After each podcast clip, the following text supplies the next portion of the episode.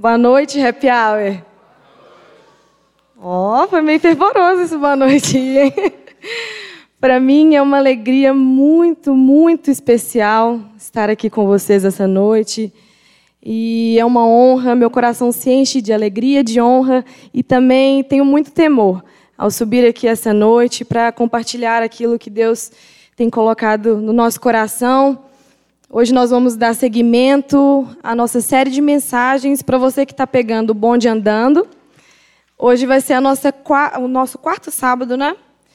Nós temos visto acerca da série Indisciplinados, o que nos impede de crescer na fé. Que é um tema tão, né, que fala tanto conosco, porque realmente nós somos tão indisciplinados, na é verdade. Então, só para dar uma recapitulada, ao longo desses sábados nós temos visto, como eu disse, aprendido acerca dessas disciplinas espirituais. Então, nós já passamos pela oração, já passamos pelo jejum, passamos pela leitura bíblica e o nosso intuito é que seja gerado dentro de nós essa vontade, esse esforço também, esse compromisso de mudar, de largar essa prática tão chata, porque a gente é indisciplinado mesmo, gente. Para rede social, acho que a gente não é tão indisciplinado assim, não, porque a gente bate cartão todo dia, né? Mas para essas práticas aqui, como a gente precisa crescer.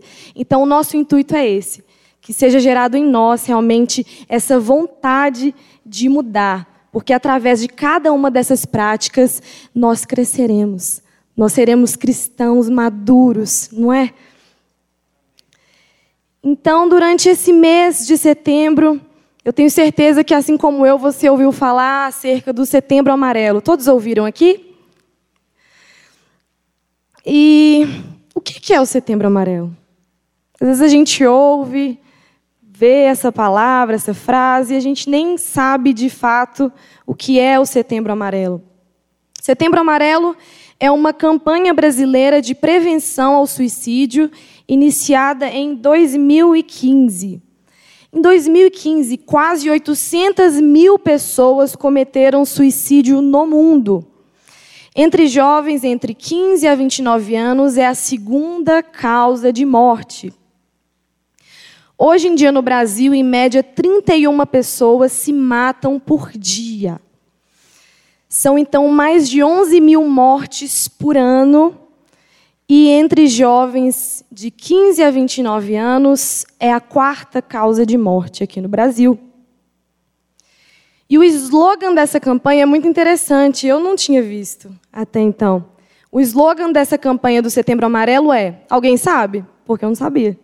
Então você vai ficar sabendo agora. Falar é a melhor solução. Esse é o slogan da campanha. E por que falar é a melhor solução? Temos visto, eu, eu tenho certeza que assim como eu, você viu, tantas pessoas no Instagram colocando lá nos seus stories: é, peça ajuda, você está bem, fale comigo, como você está. Então, eu penso também, como nós temos nos relacionado com isso fora desse mês? Porque eu nunca tinha visto ninguém falar sobre isso, incentivar as outras pessoas a falarem fora desse mês, fora desse período, que é importante, é uma campanha justamente para que as pessoas criem essa consciência. Mas por quê? Por que a gente não fala disso nos outros meses? Como que nós nos relacionamos com essa realidade? Que está cada vez mais perto de nós. Quais medidas nós temos tomado para ajudar o outro, mas para nos ajudar? Porque, como eu disse, essa é uma realidade que está cada vez mais próximo de nós. Então, às vezes, você, a gente posta uma coisa, ah, será que você está bem? Eu posso te ajudar? Mas o que, que a gente tem feito para nos ajudarmos? Que análise nós temos feito de nós mesmos? Já que são números crescentes, aterrorizantes, que espantam, que chocam. O que nós temos feito? Vimos há pouco tempo um pastor que tirou a própria vida, né? E um pastor com um ministério tão lindo, tão ativo, tão maravilhoso. E que às vezes não teve oportunidade de falar, né? Então, realmente, essa é uma realidade tão, mas tão, mas tão próxima de nós. De fato, o suicídio é uma medida extrema, é algo pesado, mas o fato de nós não estarmos falando e retermos tantos sentimentos para nós mesmos nos torna como uma panela de pressão. Estamos a ponto de estourar a qualquer momento, a qualquer segundo. E é claro que a gente pode também colher as consequências de não falar. Somos essa panela de pressão.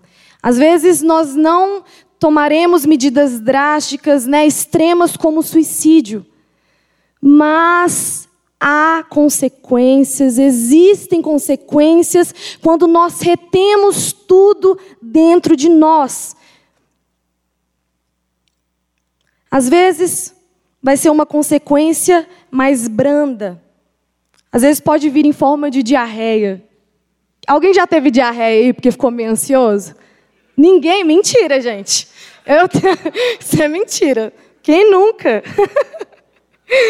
Então a diarreia seria às vezes um sintoma mais brando. Azia pode vir como uma úlcera, como ansiedade, oh, palavrinha que nos assombra, ansiedade. Até uma depressão e até uma medida mais extrema, como o suicídio. Segundo a OMS, que é a Organização Mundial de Saúde, o Brasil é o país com o maior número de pessoas com transtorno de ansiedade. 9,3% da nossa população sofre com algum transtorno de ansiedade. Bem-vindo ao mundo dos jovens brasileiros. Bem-vindo a esse mundo. Então, por que, eu volto lá no slogan, por que falar é a melhor solução? Por quê? Existe é, uma maneira correta de se falar? Nós podemos fazer algo para nós não entrarmos nessas estatísticas? Seja do suicídio, que Deus nos livre mas também podemos entrar na estatística de ansiedade ou até da diarreia. o que, que nós podemos fazer?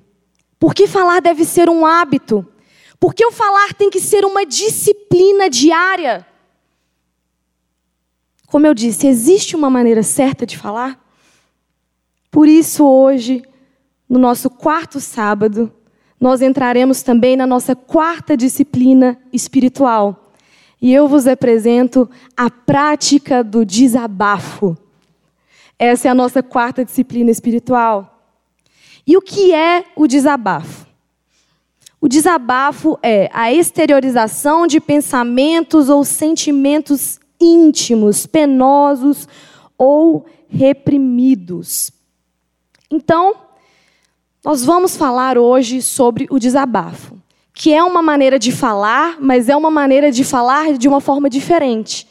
Não é uma maneira de falar aos quatro cantos, porque a gente fala pra caramba, principalmente mulher. Algumas não, mas no, no geral a gente fala muito. Mas existe sim uma maneira correta de falar, que é através do desabafo, que é isso que eu acabei de falar. Que é a expressão espontânea e franca de uma ideia também, uma emoção, um estado do que não está abafado, é um desafogo, é um alívio. E existem alguns tipos de desabafo. É, o chamado, vou, vou pontuar três tipos de desabafo. O desabafo do amor, que é feito entre pessoas queridas, é, entre familiares, entre pais, cônjuges, amigos. Existe também um tipo de desabafo clínico, que é realizado diante de um conselheiro capacitado, como um psicólogo, psiquiatra, psicoterapeuta, um pastor. E existe também um desabafo espiritual, aquele que é feito diante de Deus. E é sobre esse terceiro desabafo que nós iremos é, nos focar hoje, é o que nós abordaremos de uma forma mais ampla hoje. Mas então, o que, que é essa prática do desabafo, segundo esse nosso terceiro tipo, que é o tipo espiritual?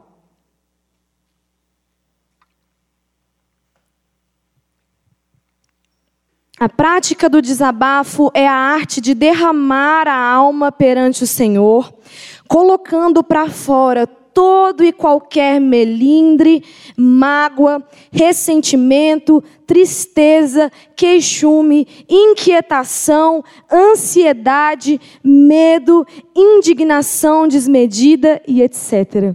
Esse é o tipo de desabafo que a gente onde nós derramamos isso tudo diante do Senhor. E, tendo dito isso, eu queria que os irmãos abrissem comigo em 1 Samuel, capítulo 1.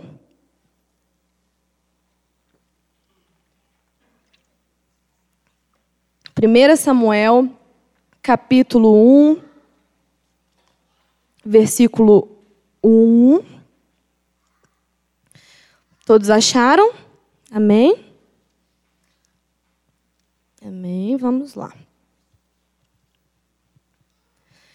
Houve um homem de Ramataim Zofim, da montanha de Efraim, cujo nome era Eucana, filho de Jeroão, filho de Eliú, filho de Tou, filho de Zuf, Efrateu. E este tinha duas mulheres. O nome de uma era Ana e o nome da outra Penina. Penina tinha filhos, porém Ana não tinha filhos. Subiu, pois, este homem da sua cidade de ano em ano a adorar e a sacrificar ao Senhor dos exércitos em Siló. E estavam ali os sacerdotes em Siló, e estavam ali os sacerdotes do Senhor, Rofine e Finéias, os dois filhos de Eli. E sucedeu que no dia em que Eucana sacrificava, dava ele porções do sacrifício a Penina, sua mulher, e a todos os seus filhos e a todas as suas filhas. Porém, a Ana dava uma parte excelente, porquanto ele amava Ana. Porém, o Senhor tinha lhe cerrado a madre. E a competidora excessivamente a irritava para embravecer, porquanto o Senhor lhe tinha cerrado a madre. E assim o fazia ele de ano em ano, quando ela subia à casa do Senhor. Assim a outra irritava, pelo que chorava e não comia. Então Eucana, seu marido, lhe disse: Ana, por que choras? E por que não comes? E por que está mal teu coração? Não te sou eu melhor do que dez filhos? Então Ana se levantou, depois que comeram e beberam em Siló. E Eli, o sacerdote, estava sentado numa cadeira junto a um pilar do templo do Senhor. Ela, pois, com amargura de alma, orou ao Senhor e chorou abundantemente. E fez um voto dizendo: Senhor dos exércitos, se benignamente atentares para a aflição da tua serva, e de mim te lembrares, e da tua serva não esqueceres, mas a tua serva deres um filho varão, ao Senhor o darei por todos os dias da vida, e sobre a sua cabeça não passará navalha. E sucedeu que, perseverando ela em orar perante o Senhor, Eli fez atenção à sua boca. Porquanto Ana no seu coração falava e só se moviam seus lábios, porém não se ouvia sua voz. Pelo que Eli a teve por embriagada. E disse Eli: Até quando estarás tu embriagada? Aparta-te o teu vinho. Porém, Ana respondeu e disse: Não, senhor meu, eu sou mulher atribulada de espírito, nem vinho nem bebida forte tenho bebido, porém tenho derramado a minha alma perante o Senhor. Não tenha, pois, a tua serva por filha de Belial, porque da multidão dos meus cuidados e do meu desgosto eu tenho falado até agora. Então respondeu Eli e disse: Vá em paz, e o Deus de Israel conceda a tua petição que lhe pediste. E disse ela: Acha a tua serva graça em teus olhos. Assim a mulher se foi, seu caminho, e comeu, e o seu semblante já não era triste. Ah, Deus, essa é a tua palavra, Deus. Como nós amamos a tua palavra, Pai. E nós realmente abrimos o nosso coração nessa noite e queremos, Deus, que o Senhor traga algo para nós, uma mudança de comportamento. A Deus, que o Senhor possa fazer algo novo através da tua palavra que é viva, é eficaz e mais penetrante que espada de dois gumes, Deus. Fale aos nossos corações nessa noite, assim nós te pedimos, em nome de Jesus. Amém. Eu estava lendo essa semana sobre alguns desabafos na Bíblia, né? A Bíblia é cercada de desabafos. Por exemplo, Davi foi o rei dos desabafos. Ele desabafava, mas ele era. Uh, em muitos salmos, nós vemos os detalhes do desabafo. É o desabafo em si. E eu pedi para que o Senhor direcionasse qual a melhor história. E a história de Ana, essa história dessa família, me chamou a atenção por ser uma história que poderíamos ser você e eu. É uma história de um cotidiano, de uma família. É algo normal, digamos assim. Não é uma coisa de, de um cara que enfrentou um exército, que matou alguém. Não, uma coisa que pode acontecer. É uma história do cotidiano. Foi por isso que essa história me chamou tanto a atenção. E Vemos aqui no versículo 1 Eucana, que era filho de Jeroão, filho de Eliú, filho de Tou, filho de Zuf. Então Eucana era um cara que veio de uma linhagem e com certeza ao casar-se ele quis dar continuidade ali à sua linhagem. Ele sonhava com o herdeiro. E pelo menos nas minhas pesquisas e na própria Bíblia não fica claro se ele casou-se primeiro com Ana ou com Penina, mas provavelmente a primeira esposa foi Ana. E Ana não podia ter filhos. E naquela época, para uma mulher que não podia ter filhos, era um atestado assim de incapacidade.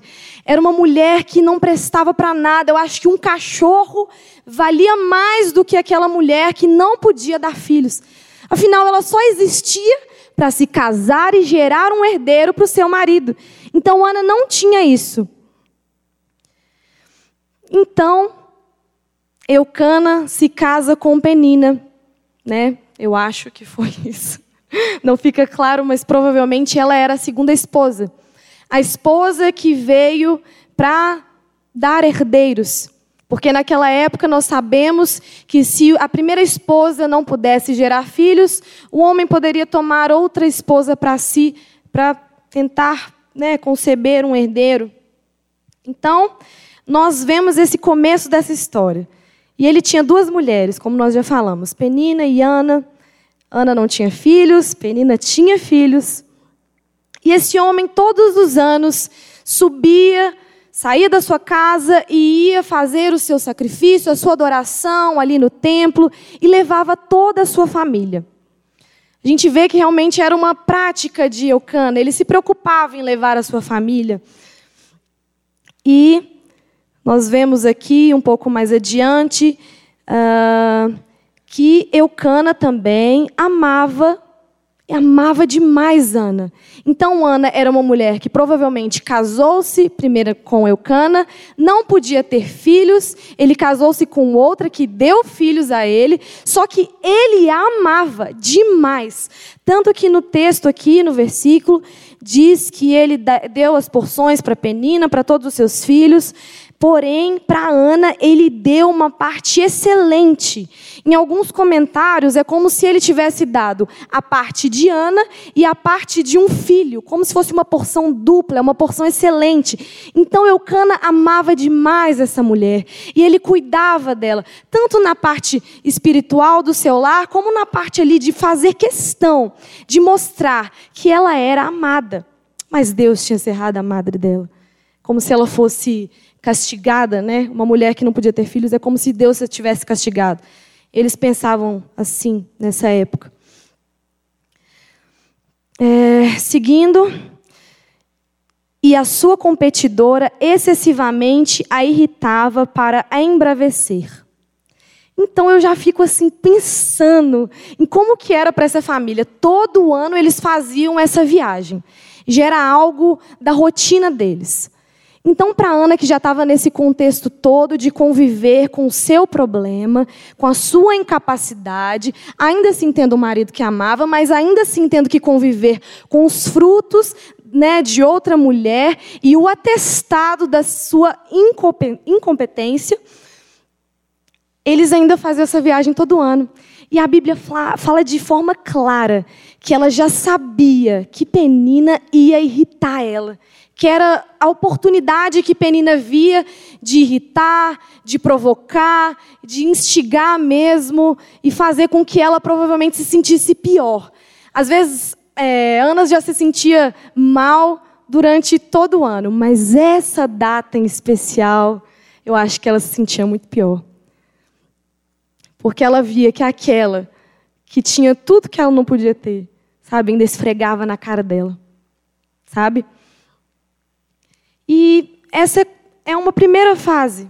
Eu separei esse, esse texto como três fases. E essa é a fase que antecedeu o desabafo de Ana. Esse é o contexto é, que ela estava vivendo. Então, Ana teve que conviver diariamente com o atestado do seu fracasso e da sua impossibilidade de ter filhos.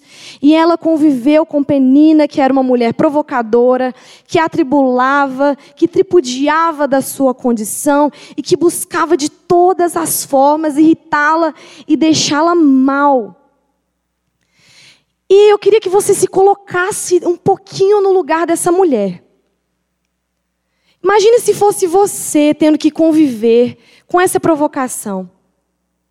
Sabe, fazendo um paralelo com os nossos dias atuais, eu estava até conversando com o Lucas que antigamente, né, quando não, a internet não era tudo isso que é, a gente se frustrava em alguma área, sei lá, em qualquer área, a gente tinha um, um sentimento de de fracasso, de derrota, e aquilo ficava mais para a gente. A gente tinha que conviver, às vezes, com uma pessoa que já tinha conquistado, mas às vezes era de forma esporádica, né? Mas hoje em dia, nas redes sociais, todo mundo tem a vida tão perfeita, né? E você não conquistou uma coisa, 500 milhões de pessoas do seu Instagram já conquistaram. Então, às vezes, o que Ana tinha que conviver uma vez por ano, você tem que conviver todos os dias. Ah, não casei, estou com 47 anos, nunca casei. Todo mundo do seu Instagram já casou. Ah, meu Deus, eu tô, sei lá, tem oito anos que eu estou tentando formar na minha faculdade, que era de quatro anos. Quem nunca, né? e todo mundo já formou. Entendeu? Então a gente tem que conviver todos os dias com o atestado do nosso fracasso, né? E a vida perfeita de todo mundo nas redes sociais. Mas ali, para Ana, que provavelmente nos outros dias da sua vida ela tinha que conviver, ela estava retendo isso para ela, mas ali naquela data ela tinha que realmente é, dar de cara. Era uma foto de Penina lá com seus filhos, hashtag família, filho, herdeiro, herança, chupa, Ana. Então, era uma situação mais ou menos assim, trazendo para os nossos dias, né? Vamos seguir então. E assim o fazia ele ano em ano, quando subia à casa do Senhor, a outra irritava pelo que chorava e não comia. Ou seja, o fato de Ana sofrer tanto estresse, sofrer tanta cobrança, tanta pressão, e o fato dela estar acumulando tudo isso para ela estava combinando no fato de que ela estava chorando excessivamente e ela não estava comendo. Segundo o psiquiatra Henrique Figueira, quando nós engolimos sapos, chega uma hora em que o nosso organismo não suporta mais a tensão e estoura através de doenças. Então, Provavelmente Ana é uma séria candidata a ter transtornos de ansiedade aqui, né? E vamos ver. E aí seguindo, Eucana, seu marido, lhe disse: Ana, por que choras? E por que não comes? E por que está mal teu coração? Não te sou eu melhor do que dez filhos? Oi, gente. Sério. A mulher já tinha que conviver com isso tudo, tá? Sendo provocada, humilhada, angustiada, etc, etc e tal. Tadinho, vem o marido, todo inocente. Provavelmente, né, ele viu que ela não estava comendo, que ela não estava bebendo, mas ele me lança a pergunta mais idiota da vida. Ana, não te sou eu melhor do que dez filhos? Olha o quanto que eu te amo, Ana. Te dou a melhor parte da porção aqui do sacrifício. Como assim? Só, eu falei assim, gente, realmente, né? Homem é homem desde o princípio. ai, ai. Mas isso mostrava que ele se importava com Ana, mas ele sabia muito pouco da sua condição. Ele sabia de forma muito superficial que estava realmente dentro dela. E ele era o marido dela, o cara que a amava demais, que a Bíblia deixa tão explícito que ele amava, cuidava, zelava dela. Nem ele, né? A gente sabe que quando a gente se casa, a gente se torna um com o nosso cônjuge. Nem esse cara que era um com ela, ele não sabia de fato o que estava no íntimo de Ana. Então, depois dessa pergunta maravilhosa, Ana se levantou depois que comeram e beberam em Siló. E Eli, o sacerdote, estava sentado numa cadeira junto ao pilar do templo do Senhor. Então Ana, saindo ali daquele meio, depois dessa pergunta, ela se levantou e foi até o templo. Mas só é, voltando um pouco. É, a questão do desabafo, por exemplo, Ana poderia ter desabafado com seu marido Eucana, porque ele era um só com ela e ele a amava muito. Ana também, na, na sua, sei lá, no ápice da sua raiva, poderia ter, sabe, ah, vomitado um monte de coisa em cima de Penina. Quê? Para de me encher a paciência, todo ano é isso. Sai daqui, mulher. Vai cuidar de seus filhos, me deixa. Você não está vendo que eu estou amargurada, que eu passo por coisas, por situações que eu tenho que conviver diariamente com essa minha incapacidade? Mas Ana não desabafou com Penina, porque não é com qualquer pessoa que a gente pode ter esse tipo de desabafo. Não é. Então eu vejo muita sabedoria na vida de Ana nessa parte. Porque assim, ela poderia ter, sabe, confirmado o que Penina queria mesmo? Ela queria que ela, sabe, esbravejasse e, e enfim. Então nós não podemos desabafar com qualquer pessoa. Como eu disse, Ana poderia ter desabafado para o seu marido.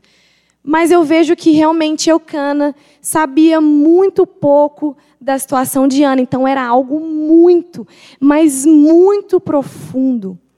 Algo que realmente estava no íntimo, no mais secreto do coração de Ana. Então ela se levantou é, e saiu. E ela foi para o templo.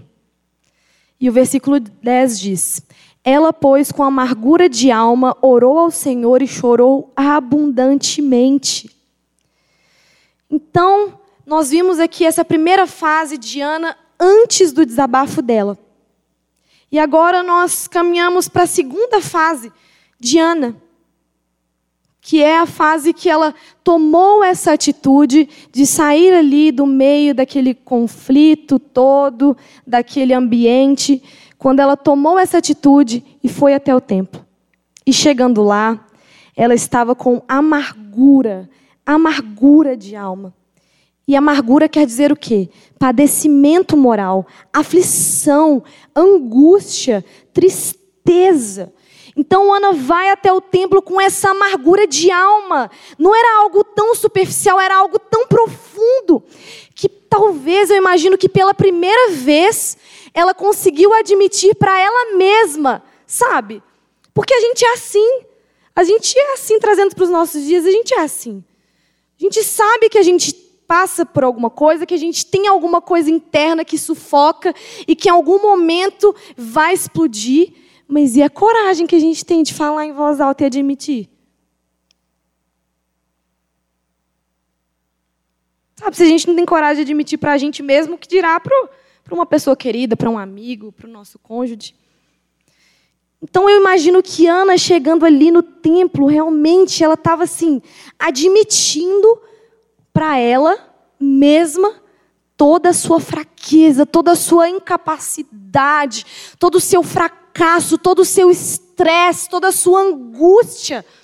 Ela estava ali derramando tudo, tudo diante do Senhor. Ela estava ali tendo seu desabafo. Ela estava ali tirando tudo, tudo de dentro dela e jogando tudo para fora. Segundo a cardiologista Lívia Fernandes, pessoa que sofre calada adoece mais rapidamente. E Ana, que já estava, né, provavelmente tendo esses sintomas de ansiedade, já estava tendo sintomas tanto físico quanto na alma. A alma dessa mulher estava doente. Mas então, vamos continuar. Ela, pois, com amargura de alma, orou ao Senhor e chorou abundantemente e votou um voto, dizendo: Senhor dos exércitos, se benignamente atentares para a aflição da tua serva, e de mim te lembrares, e da tua serva não te esqueceres, mas a tua serva deres um filho varão, ao Senhor o darei por todos os dias, e sobre a sua cabeça não passará navalha. E sucedeu que, perseverando ela em orar perante ao Senhor.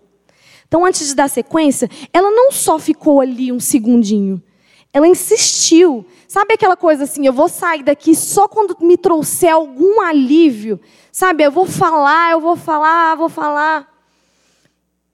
Eu não sei se você já passou por isso, mas eu já tive a infeliz oportunidade, sabe, de passar por um momento como esse. Assim, feliz porque trouxe consequências, mas bom porque me trouxe alívio depois. Em uma época da minha vida, eu Tava com esse, sabe, esse sentimento de incapacidade, sabe aquela coisa, não vai dar certo, não está dando certo para mim, nunca nada que eu começo eu estou terminando, não sei o quê, mas eram coisas mais profundas. Tinha algo que eu escondia, tipo assim, eu escondia uma, sabe, um atestado de retardado, sabe? Eu escondia, escondia, escondia. Algumas pessoas sabiam, e outras pessoas não. Por exemplo, o Lucas, meu esposo, não sabia. Era algo que eu escondia dele. Não é nada demais, não, tá, gente? tipo esses casos de família, sabe? Não. Não era nada demais, não. Era uma, uma, uma frustração. Era uma frustração que eu carregava as sete chaves dentro de mim. E eu carregava isso, então, tudo ao meu redor, tudo, absolutamente tudo, me cutucava. Às vezes a pessoa não estava nem falando para mim. Eu falava assim: ah lá, tá vendo?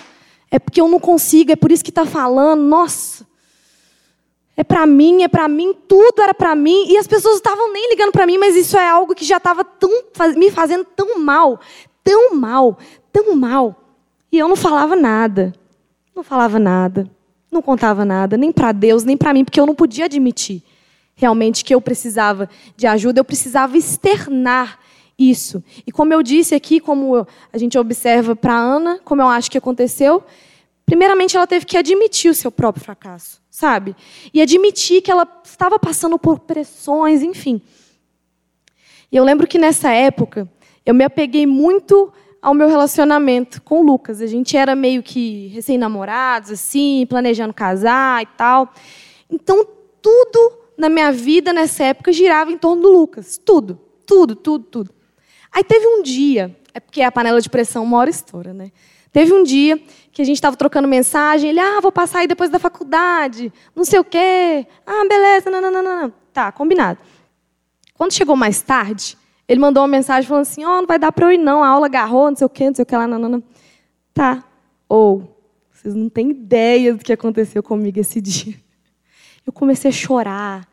Eu comecei a chorar. Por quê? Sabe, aquela coisa, ah, porque o cara não conseguiu ir porque não, não deu. Isso fez estourar, sabe, me fez estourar. Tipo assim, já estava tão no, no, topo que o fato do Lucas, porque tudo estava girando em torno dele, entendeu? Como eu não cons conseguia desabafar, eu não conseguia nem com ele, nem com Deus, nem para mim mesma, sabe? Então, o fato dele não conseguir ir na minha casa mais tarde fez com que minha panela de pressão estourasse. E eu comecei a chorar, eu comecei a chorar, E sabe quando. Eu não sei se você passou por isso já, ou se você conhece alguém que já passou por isso. É chorar sem, sem saber o porquê. Mas você está chorando, você está chorando, você está chorando, você não sabe por que você está chorando. Aí eu deitava no chão, eu estou chorando, e estou chorando. E, enfim. Aí o Lucas, eu acho que minha mãe ligou para o Lucas e falou assim: Camila está chorando demais. O que, que aconteceu? Não sei o que e tal. Aí ele saiu da faculdade e foi atrás de mim. Esse dia, eu tive um desabafo com Deus. Esse dia eu tive um desabafo com Deus. Onde eu coloquei todas as minhas, sabe, todas as minhas lamúrias mesmo, tudo aquilo que estava, sabe, me afligindo, todo o meu coração, todo o meu atestado de incapacidade, tudo, tudo aquele dia eu coloquei diante de Deus. Eu desabafei. Desabafei. Sabe por quê? O desabafo é um lugar de confiança. Sabe? É um lugar onde você pode falar. Não é que você vai ali para pedir, ah, Senhor, eu estou aqui, me abençoa.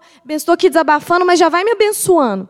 Não. Pode ser que aconteça que, como a gente vê, que Ana desabafou e logo em seguida ela conseguiu até falar sobre o filho. Ela falou assim: ah, Senhor me deu um filho. Não, não. Mas não é que o desabafo é um lugar para isso. O desabafo é um lugar de você desabafar. Você só vai falar. Na confiança que tem alguém ali te ouvindo que não está te julgando, está só te ouvindo, porque isso vai te trazer alívio. E aquele dia eu tive um desabafo com Deus. E aí o Lucas chegou, e aí a gente foi conversar. E aí, finalmente, pela primeira vez na vida, eu nunca tinha falado isso em voz alta. Eu falei para ele o que, que era o meu fracasso, que estava me trazendo tanta angústia, sabe? Eu falei para ele. E eu tive sintomas físicos esse dia, sabe? Eu comecei a ter palpitação, é, vinha umas ondas de calor assim, sabe? Uma sensação muito ruim. Foi muito ruim, foi uma época muito ruim, sabe? Foi um dia muito esquisito. E depois que eu desabafei com Deus, eu fui lá, encontrei com o Lucas, nananã, ainda com esses sintomas, e ainda assim, não é que você vai desabafar e já vai, nossa, tô novo, pronto para outra. Não, às vezes você ainda vai continuar sentindo esses sintomas, sei lá o que seja que foi o meu caso. Mas naquele dia eu desabafei com o Lucas. Eu consegui falar pela primeira vez. E sabe o que foi engraçado? Que ele desabafou para mim pela primeira vez algo que ele nunca tinha falado em voz alta para ninguém. Gente, isso é muito interessante. Sabe como que essa prática pode ser libertadora? Ela realmente ela previne, ela não só previne doença, é, sei lá, como infarto, como tantas coisas, ela previne que a nossa alma adoeça, que o nosso espírito, sabe, fique mal. E ela previne também, é, sei lá, os nossos relacionamentos. Ela ajuda a nós mantermos os nossos relacionamentos. Porque a partir do meu desabafo com Deus, eu consegui desabafar com o Lucas, que o Lucas conseguiu desabafar comigo. Isso é muito, muito, muito importante, gente. Por isso que nós estamos falando disso, por isso que é tem que ser uma prática. Por isso que tem que ser algo que a gente faça com constância. Por que, que eu deixei a tampa estourar? A gente não precisa disso, sabe? A gente tem dois ouvidos 24 horas por dia prontos para nos ouvir, num ambiente de confiança, num ambiente sem julgamentos, sabe? E às vezes você já passou por isso, ou você está a ponto de estourar.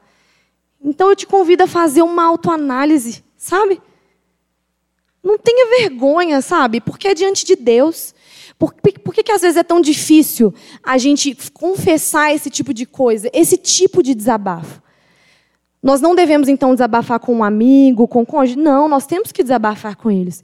Mas, primeiramente, a gente tem que admitir isso para nós mesmos. E a gente tem que admitir isso diante de Deus.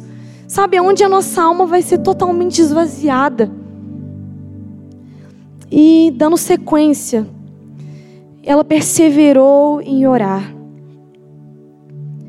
E Eli fez atenção à sua boca, porque a Ana estava orando no seu coração, e ela falava e não moviam seus lábios, porém não se ouvia a sua voz, pelo que Eli a teve por embriagada. Olha essa, gente, sabe, não é, ali Eli foi, sabe, teve infeliz, sabe, a infeliz ideia de julgar um desabafo. Ele sabia, ele estava vendo que ela estava mal.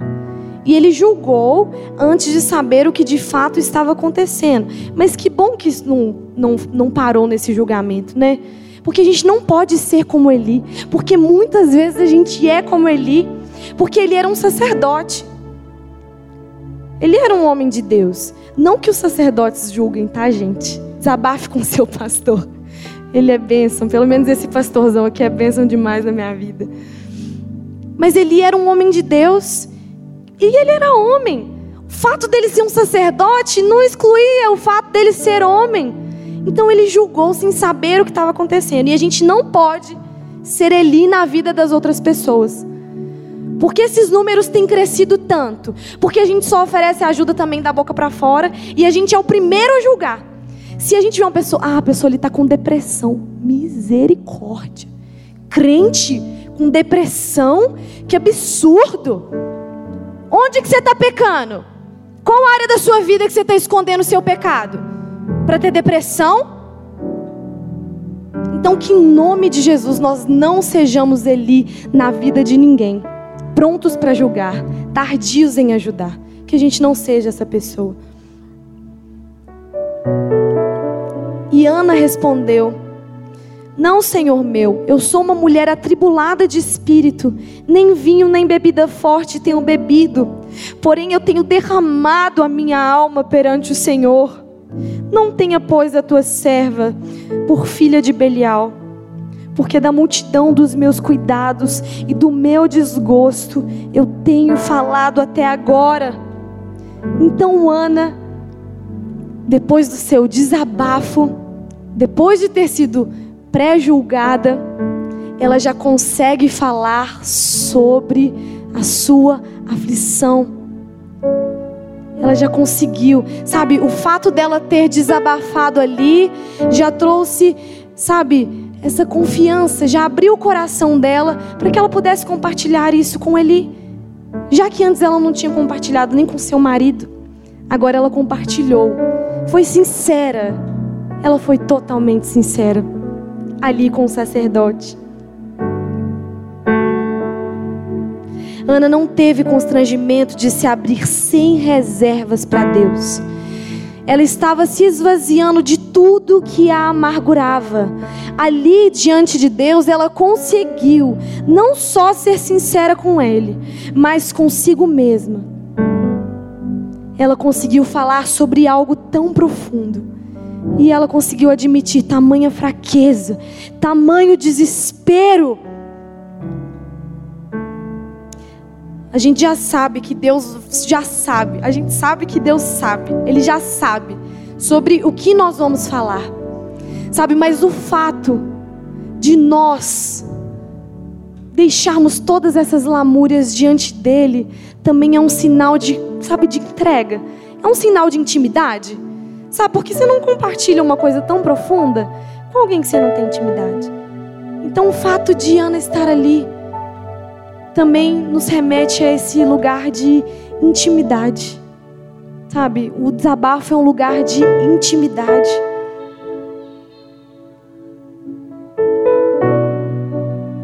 Como eu disse, depois do seu desabafo com Deus, ela conseguiu falar até com outra pessoa sobre aquilo que estava no mais íntimo do seu coração.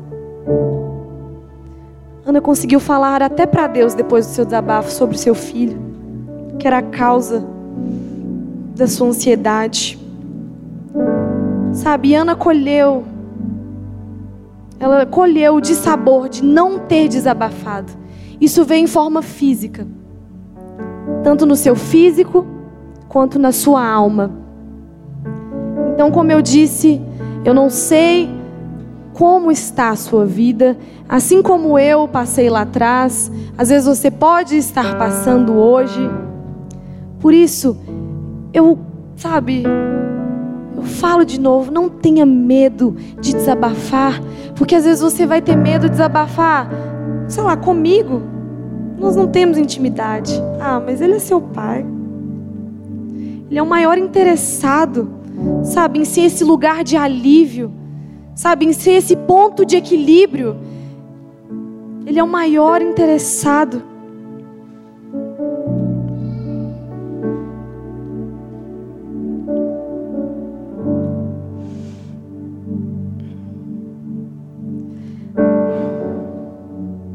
Dando sequência.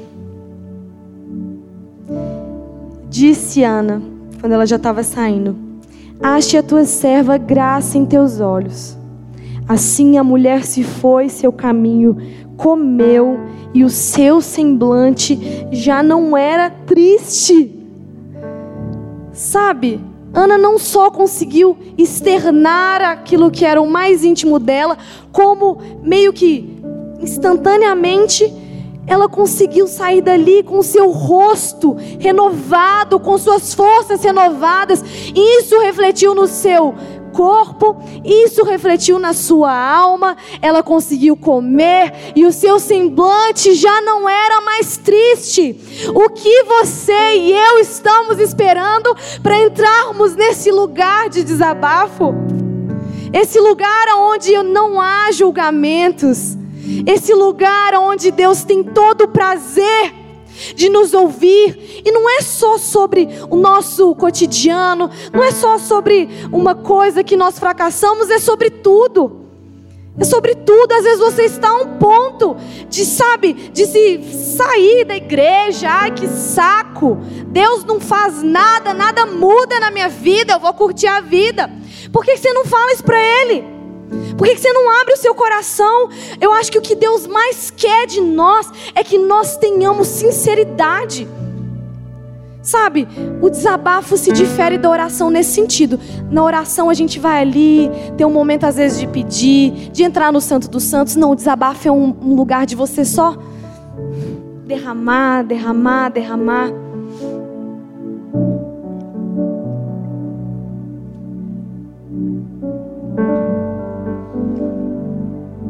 O versículo 19. E levantaram-se de madrugada e adoraram perante o Senhor e voltaram e vieram à sua casa a Ramá. Eucana conheceu a Ana, sua mulher, e o Senhor se lembrou dela. Então essa mulher saiu, né, com o seu semblante que já não estava triste mais. Ela comeu. E eles ainda se levantaram de madrugada e adoraram ao Senhor. Não porque um anjo tinha revelado que ela concederia um filho, ela ficaria grávida. Nós não vemos isso. Ana apenas esvaziou ali no seu desabafo, esvaziou, esvaziou, colheu os frutos deste desabafo, mas ela já conseguiu levantar as suas mãos, eles adoraram ao Senhor e eles até dormiram juntos. Às vezes isso era algo que eles não conseguiam fazer há muito tempo, a gente não sabe. Porque Ana estava cometida dessas, sabe, de tantas coisas e desse princípio, dessa ansiedade, sei lá, às vezes até um princípio de depressão, a gente não sabe. Mas o ato desse desabafo foi tão poderoso que ela já conseguiu livremente erguer as suas mãos, erguer as suas mãos, adorar ao único Deus digno de todas as coisas. Dormiu com seu marido, ela nem sabia que ela seria mãe de um dos caras mais incríveis da Bíblia. Ela nem sabia. Porque o lugar do desabafo não é um lugar de pedir e de esperar. Você desabafa. Se vier depois alguma coisa, lucro. Lucro. Porque a gente já colhe do desabafo o quê? Alívio. A gente já colhe do desabafo, sabe? É uma prevenção contra tantas coisas. A gente leu, tem outras frases que eu tinha separado aqui que eu até perdi. E eu nem sei mais quais que eu falei. Mas um dos remédios para prevenir as doenças do coração é o desabafo. Segundo o psicanalista Carlos Garrido, alegria compartilhada é alegria aumentada, dor repartida é dor diminuída. A pessoa que acumula muitos problemas para si mesma tende a se tornar um problema, segundo a psicóloga Adriana Vasconcelos.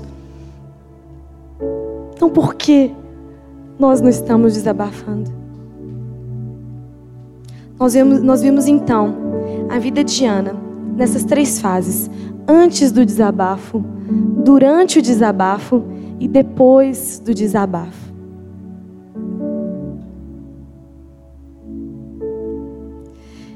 E a gente vê então, a partir dessa história que me impactou tanto durante essa semana, falou tanto comigo, porque é algo que eu tenho que lutar todos os dias, porque a nossa geração é tão ansiosa.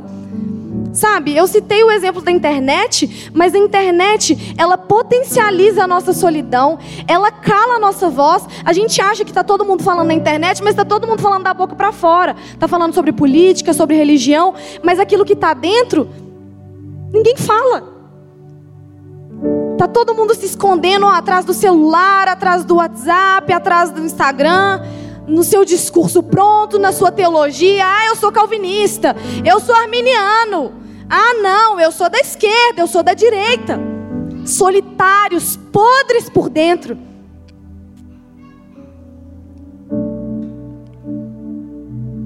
A nossa geração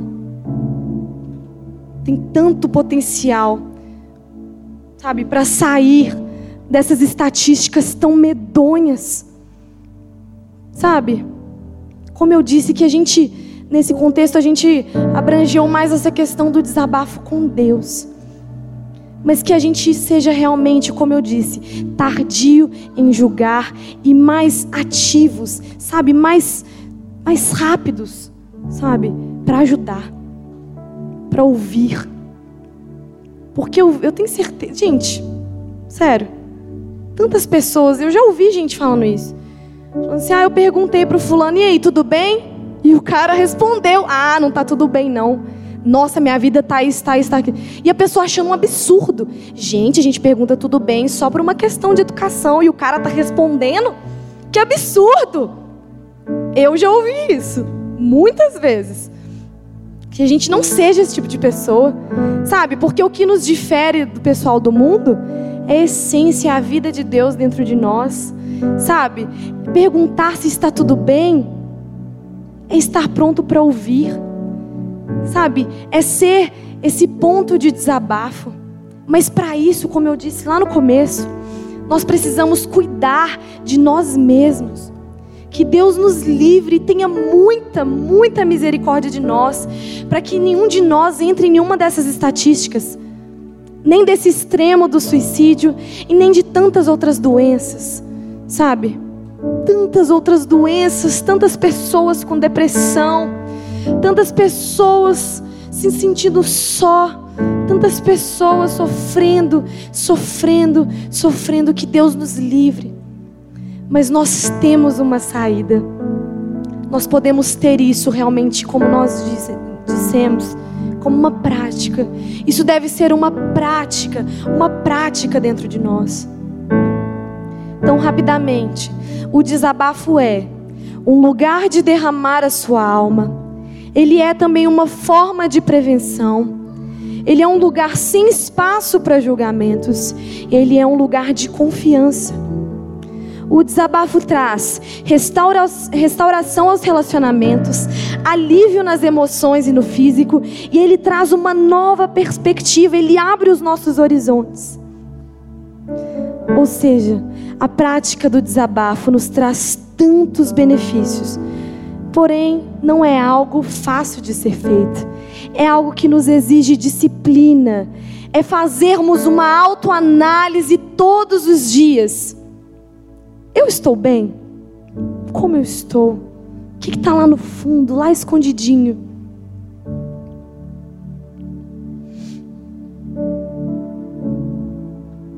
Sabe, a gente não precisa deixar que de gota em gota, de gota em gota, o nosso copo transborde, a nossa panela de pressão estoure. Sabe, que a gente possa, assim como Ana, dar o primeiro passo, admitirmos para nós mesmos, para nós mesmos que nós não estamos bem. Que nós possamos, assim como Ana também, nos prostrarmos diante de Deus. Falar sobre os nossos sentimentos mais profundos, falar sem reservas, porque Ele conhece o mais íntimo da sua alma. Ele conhece o seu ser mais do que você mesmo. Então, nada do que você acha que você pode, nossa, vou até assustar Deus falando disso. Não, ele já conhece. Sabe, é sem reservas, sem reservas, mas não é uma fala contra Deus, é uma fala para Deus, não é uma murmuração. Não é colocar Deus ali no banco dos réus e falar contra ele. Ah, isso, isso, aquilo. Não. É falar para ele. E nós devemos também, assim como Ana, confiar. Confiar. Confiar que ali naquele lugar onde nós derramamos a nossa alma é um lugar sem julgamentos e é um lugar de refúgio.